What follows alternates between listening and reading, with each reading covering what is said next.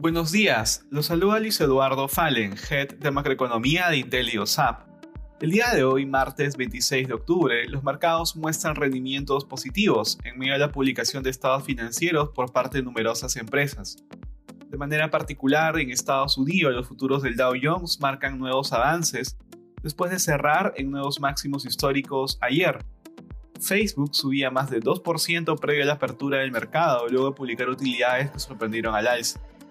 Por otra parte, las acciones de General Electric también subían, luego de incrementar sus proyecciones de ganancias para fin de año. Ahora, los inversionistas se mantienen a la espera de los reportes de Microsoft, Google y Twitter, que se publicarán al finalizar la jornada. Hasta el momento, las compañías del SP 500 que han reportado ganancias, el 83% lo ha hecho por encima de las expectativas de los analistas. En la eurozona, las principales bolsas de la región exhiben rendimientos positivos y llegan a máximos de casi dos meses, ante el optimismo por la temporada de reportes corporativos. Los altos precios de los commodities, así como los problemas logísticos en ciertas industrias, había generado el temor de que los resultados corporativos vengan débiles durante el tercer trimestre.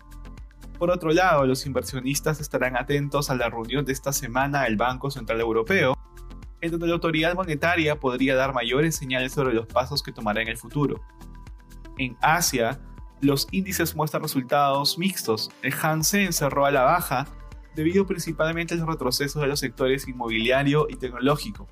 Por otra parte, el índice de vehículos eléctricos tuvo un sólido avance después de conocerse los resultados de Tesla. Por su parte, el Nikkei japonés culminó con ganancias, impulsado por el mayor apetito por riesgo a nivel global. Sin embargo, el sector financiero registró ligeras pérdidas ante un descenso en las tasas de interés durante la jornada. Respecto a commodities, los precios del oro y el cobre caen. De otro lado, el precio del petróleo aumenta mientras la demanda por energía sigue incrementándose alrededor del mundo y la oferta permanece restringida. Gracias por escucharnos y si tuviera alguna consulta, no duden en contactarse con su asesor.